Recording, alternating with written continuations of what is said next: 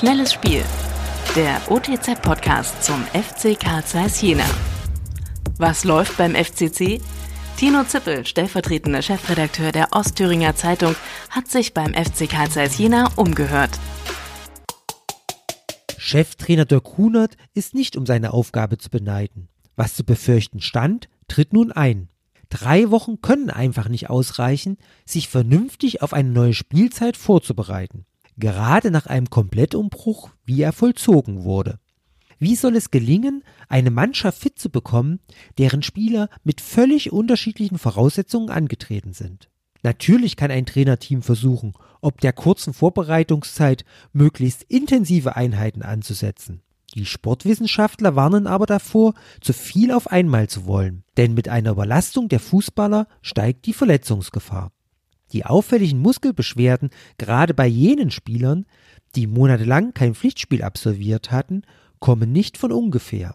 Im Testspiel gegen Meuselwitz war nicht zu übersehen, was drei Wochen mehr Vorbereitungszeit bringen. Ein kontinuierlicher Aufbau führt zum Ziel. Durch Verbände verordnete Hauruck-Aktionen ohne Rücksicht auf die Gesundheit der Spieler müssen hingegen zum Scheitern führen. Hinzu kommen die Lücken im FCC-Kader, die angesichts des späten Transferschlusses in diesem Jahr zu erwarten waren. Viele Wunschspieler pokern, ob nicht doch eine gute Offerte aus der dritten Liga eingeht. Deshalb fehlen noch die dringend erwarteten Verstärkungen für die Offensive. Es ist aus meiner Sicht richtig, auf Qualität zu warten, statt Masse zu verpflichten. Selbstverständlich werden im September noch gute Spieler auf den Markt kommen und günstig im Schlussverkauf zu haben sein. Es bleibt aber ein schmaler Grat. Was nutzt die Qualität im Oktober, wenn bis dahin schon wertvoller Boden in der Regionalliga verloren ist? Zunächst muss die je nach Mannschaft in Nordhausen bestehen. Das letzte Gastspiel im Pokal endete mit einer bitteren Niederlage. Natürlich ist das Team aus Nordthüringen nach der Insolvenz nicht mehr mit der damaligen Mannschaft zu vergleichen. Nach dem einzigen selbstherrlichen Größenwahn ist Wacker auf den Boden der Realität zurückgekehrt.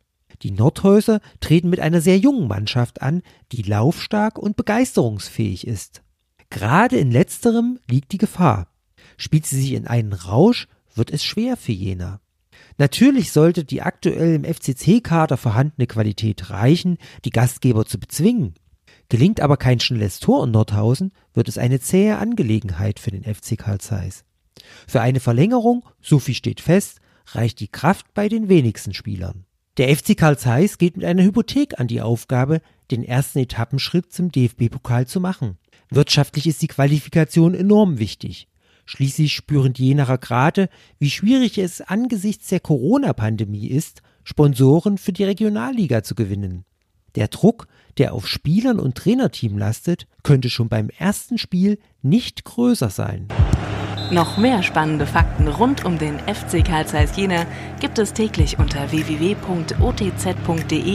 oder im aktuellen Fanmagazin Querpass.